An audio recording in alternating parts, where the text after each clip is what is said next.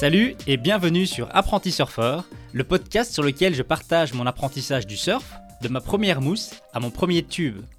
Je suis Anthony Huckmes, podcasteur et surfeur passionné.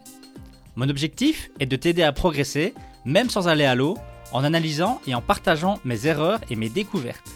Je reçois aussi des invités qui vont nous faire rêver en parlant de leur destination et de leur spot. Tu trouveras d'autres informations sur le site internet et notamment le guide gratuit pour apprendre et améliorer ton take-off sur apprentisurfer.com/slash guide. Si tu veux discuter avec d'autres apprentis surfeurs et même peut-être des Jedi, rejoins le groupe Facebook sur apprentisurfer.com slash groupe. C'est donc apprentisurfer en un mot avec surfer.com. Et bien entendu, si tu apprécies le podcast, pense à t'abonner et à le partager. Merci.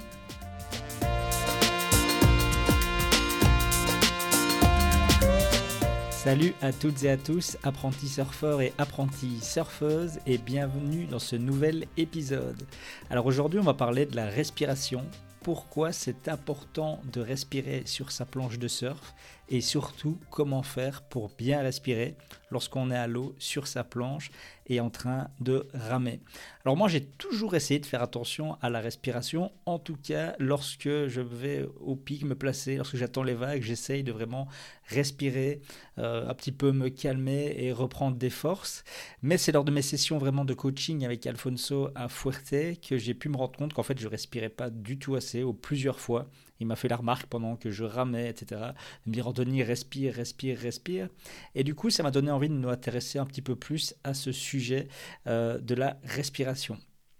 Alors avant toute chose, avant vraiment de parler de surf, je pense que c'est peut-être important euh, de rappeler pourquoi finalement on va respirer. Parce que l'objectif vraiment de notre système respiratoire, ça va être d'amener de l'oxygène dans le sang, et puis ce sang va traverser notre corps grâce au système cardiovasculaire. Donc c'est notre cœur qui va pomper, qui va envoyer ce sang dans nos artères, nos veines, etc. Et l'oxygène va comme ça être délivré dans nos différents tissus et nos différents organes. Il va être vraiment livré là où on en a besoin. L'oxygène, en fait, il va faciliter l'utilisation des sucres et des graisses par les muscles. Ça veut dire que des muscles qui sont bien oxygénés, ils vont travailler plus efficacement. Mais le muscle, va produire, lui, un déchet qui est le dioxyde de carbone, et ce dioxyde de carbone va être évacué lors de l'expiration. Donc on va respirer de l'oxygène, et lorsqu'on souffle, on évacue ce dioxyde de carbone qui est finalement un petit peu comme un poison dans notre corps qu'on doit évacuer à tout prix. Au début d'un effort, les besoins d'un oxygène vont vite monter. Donc imaginons on est couché sur la planche, on va commencer à ramer, on va avoir besoin d'activer tous ces muscles pour ramer, on va commencer à faire un effort physique. Et donc les besoins d'oxygène montent en flèche, la respiration s'accélère, pardon, et le cœur bat donc plus vite, on va dire que notre rythme cardiaque s'accélère. C'est donc hyper important de bien respirer si on veut être efficace à l'eau, si on veut que tous les muscles qu'on utilise lors de la rame soient bien efficaces, qu'ils fonctionnent vraiment bien, c'est important de bien les oxygéner.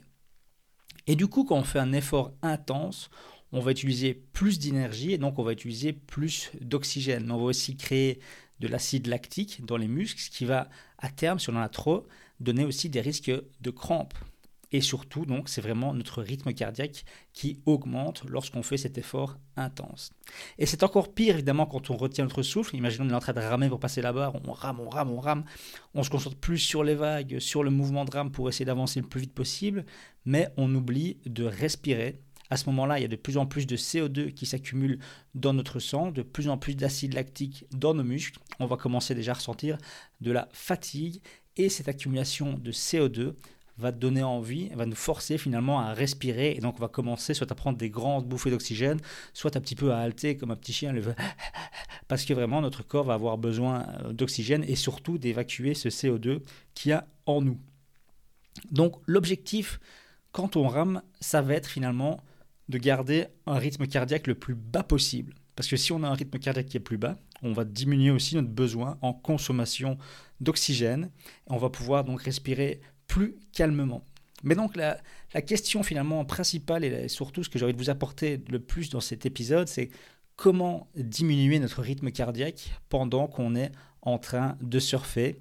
Vous l'avez compris maintenant, le fait de diminuer ce rythme, ça va nous permettre d'être plus, plus à l'aise sur l'eau, plus relax, de pouvoir moins se fatiguer, donc profiter plus longuement d'une bonne session de surf. Alors, déjà, la première chose à savoir, c'est que quand on est dans une bonne forme physique, le rythme cardiaque au repos, il est plus bas ça veut dire que ça va aussi prendre plus de temps pour, atteindre le niveau maximum. Donc une personne qui a une bonne condition physique, quand elle va commencer à ramer, elle ne va pas passer directement au, maximum de ses pulsations, ça va se faire plus progressivement. En fait, on, appelle, on doit augmenter ce qu'on appelle le VO2 max. Plus on a une bonne condition physique, plus on va augmenter ce VO2 max, et c'est en fait le volume maximal d'oxygène qu'on va pouvoir consommer par minute. Et donc plus on entraîné, plus ce niveau va être élevé.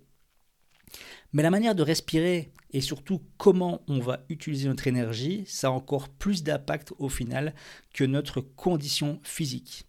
Ça veut dire par exemple qu'avoir une bonne technique de rame, c'est vraiment hyper important parce que si on a une bonne technique, on va moins se fatiguer, on va utiliser moins d'énergie. Donc ça, c'est vraiment primordial. La rame, je vais, vous allez entendre beaucoup parler lors des prochaines semaines. Je travaille sur un très gros projet depuis plusieurs mois et je vais enfin bientôt pouvoir vous le dévoiler.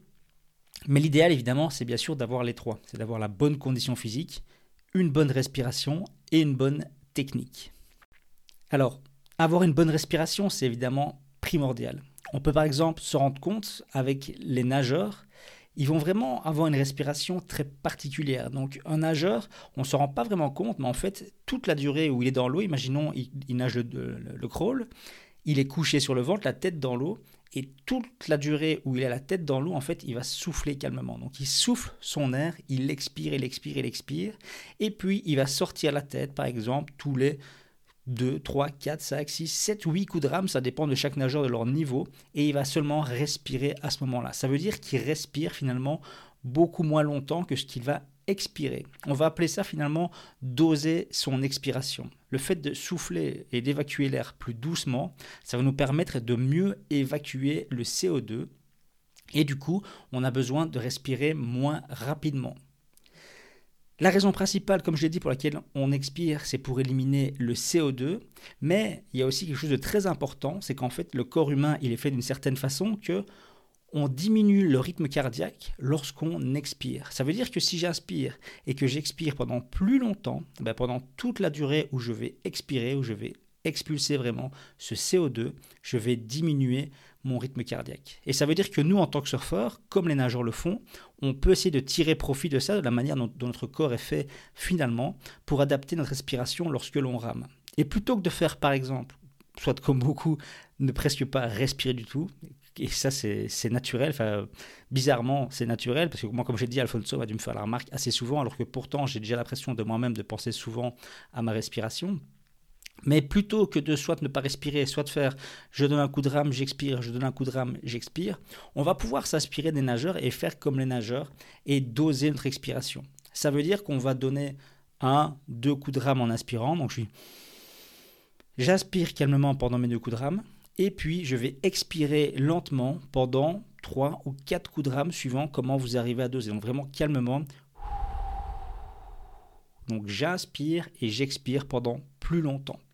Lorsqu'on fait un effort vraiment très intense, à ce moment-là, on ne respire presque plus. Donc souvent, comme je l'ai dit, on est, en train de, on ramer vraiment pour passer là-bas, on voit les vagues qui déferlent, on veut ramer vite, vite, vite, on se concentre sur tout ça, et donc là, à ce moment-là, c'est difficile de se concentrer sur, sur sa respiration, mais ça veut dire qu'on va emmagasiner beaucoup de CO2, parce que notre corps travaille finalement avec l'oxygène qu'il a emmagasiné, sans en avoir de nouvelles, mais par contre, il produit beaucoup de CO2, et à ce moment-là, il va falloir tout relâcher. Imaginons, euh, on vient de prendre une vague sur la tête, par exemple, la deuxième arrive, on a envie d'un petit peu évacuer CO2, reprendre un petit peu d'effort, reprendre de l'oxygène rapidement.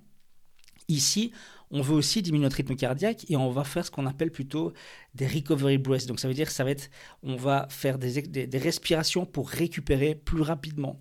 À ce moment-là, on ne va pas faire la, respiration comme j'expliquais, on ne va pas doser euh, sa respiration, mais au contraire, on va expirer très fort. Et on va aussi inspirer très fort d'un coup. On va faire vraiment des, trois fois, trois, quatre fois maximum, là vraiment des grosses respirations comme ça pour vider un maximum de CO2 et reprendre un maximum d'oxygène. Et puis directement à ce moment-là, on va reprendre la respiration normale. Et c'est pareil quand on fait un sprint. Si on fait un sprint pour prendre une vague ou pour passer une barre, on va ramer vite, vite, on va faire un sprint, on va moins respirer. À ce moment-là, après cet effort-là, on va récupérer en faisant ces grosses respirations. Il faut pas en faire trop, maximum 3-4. On reprend vraiment, on évacue le CO2, on reprend de l'oxygène. Et puis après seulement, on revient à une respiration plus classique, plus normale. Alors très important, euh, c'est respirer par le nez et pas par la bouche. On est des êtres humains, on a un nez, il est là pour une bonne raison. Le fait de respirer par le nez, ça va activer toute une série de mécanismes dans le corps humain qui vont faire qu'on va par exemple mieux capter l'oxygène. Donc c'est vraiment beaucoup plus intéressant d'aspirer par le nez. On peut expirer par la bouche, ça, pas, c'est pas trop un gros problème, ça change pas grand chose, mais l'inspiration, c'est vraiment important qu'elle se fasse par le nez au maximum.